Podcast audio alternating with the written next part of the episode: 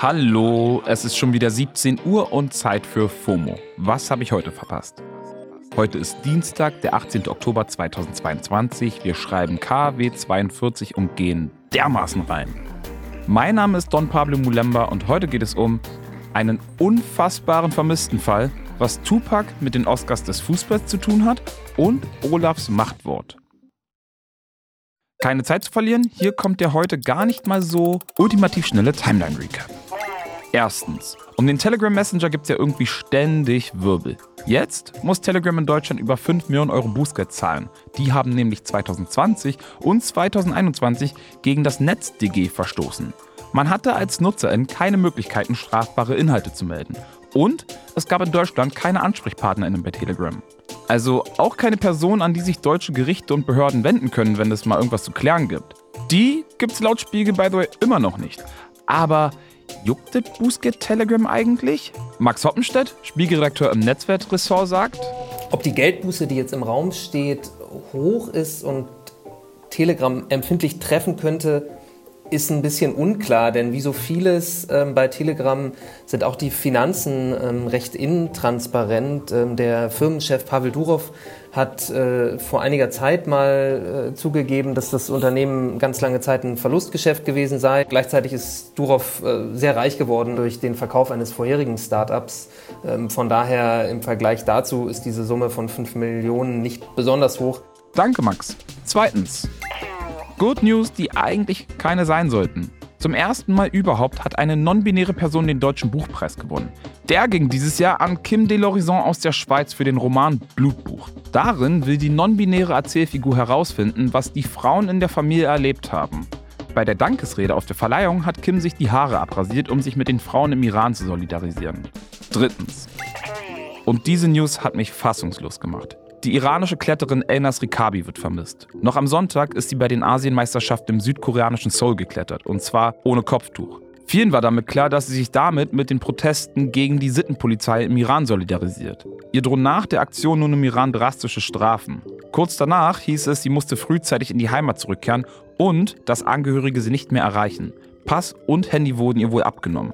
Jetzt hat Elnas sich mit einem Instagram-Post gemeldet und sich für die ganze Unruhe entschuldigt. Und dafür, dass ihre Kopfbedeckung aus Versehen in der ganzen Aufregung abgerutscht war. Und dass sie in Begleitung der Mannschaft auf dem Weg zurück in den Iran sei. Viele glauben aber, dass dies ein gezwungenes Dementi ist. Gezwungen von der iranischen Regierung. Wir verlinken euch in den Shownotes nochmal einen ausführlichen Post dazu, der den aktuellen Stand ganz gut zusammenfasst. Das war der ultimativ schnelle Timeline Recap.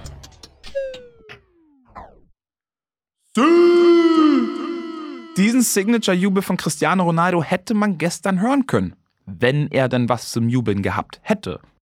Gestern wurden nämlich die Ballon d'Or verliehen. Ballon d'Or ist quasi der Fußball-Oscar, also der prestigeträchtigste Award in der Welt des Fußballs. Und ich habe mir das Spektakel gestern nämlich ganz genau angeguckt, um euch hier mal das Wichtigste zusammenzufassen. Natürlich gibt es ähnlich wie bei den Oscars ein großes Blitzlichtgewitter, teure Outfits und einen roten Teppich voller Stars. Der französische Top-Stürmer Karim Benzema zum Beispiel hat sich für sein Outfit von niemand Geringerem als dem Rapper Tupac inspirieren lassen. Die Fotos sind überall rumgegangen. Verlinken wir euch in den Shownotes. Und Benzemas Outfit hat sich gelohnt, denn er wurde zum besten Spieler gekürt. Ganz nach dem Motto All Eyes on Me. Benzema wurde natürlich von vielen wichtigen Größen beglückwünscht. Zum Beispiel schreibt der französische Präsident Emmanuel Macron auf Twitter erst KB9 und dann nochmal Zwei Buchstaben und eine Zahl, die in die Fußballgeschichte eingehen werden. 24 Jahre nach Sidan bringt Karim Benzema einen weiteren Ballon d'Or nach Frankreich. Herzlichen Glückwunsch an ihn. KB9 stehen für Benzemas Initialien und Trikotnummer. Wie ich anfangs bereits angeteased habe, hatte Cristiano Ronaldo mit Platz 20 gestern nichts zu feiern. Genauso wie sein ewiger Kontrahent Lionel Messi. Der hat es nicht mal in die Top 30 geschafft. Die Fußballwelt sieht die diesjährige Auszeichnung als das Ende der legendären Ronaldo-Messi-Ära. Bei den Frauen gab es nur eine Kategorie. Alexis Putellas wurde zur besten Spielerin gekürt. Und bei den Männern aber gab es, na klar, super viele verschiedene Kategorien wie bester Nachwuchsspieler, bester Torwart und so weiter und so fort. Die konnten richtig absahen. Hier sieht man auch nochmal den Stand von Frauen im Fußballbusiness. Also, da gibt es auf jeden Fall noch ordentlich Nachholbedarf. Excuse me? Wir haben 2022. Seit gestern ploppt überall der Begriff Richtlinienkompetenz auf. Und auch in den Twitter-Trends ist der Begriff ganz weit vorne mit dabei. Das hat mit der AKW-Entscheidung von Olaf Scholz zu tun. Der hat ja gestern nach langem Hin und Her und ganz viel Theater zwischen FDP und Grün auf den Tisch gehauen. Und entschieden, dass die drei aktiven Atomkraftwerke in Deutschland noch bis maximal Mitte April in Betrieb bleiben sollen. Dann aber werden die Stecker gezogen. Für diese Entscheidung gibt es jetzt natürlich ordentlich Backlash. Auch auf den Socials geht dazu ab, weil es halt auch ein super umstrittenes Thema ist. Darum, was das alles bringen soll, soll es jetzt aber gar nicht gehen. Ich wusste vorher gar nicht mal, dass der Kanzler so eine Entscheidungsgewalt hat. Und ich bin einfach so oft über den Begriff Richtlinienkompetenz gestolpert, dass ich mir den jetzt mal genauer anschaue. Und damit kommen wir zu unserer Rubrik Let me Google that for you.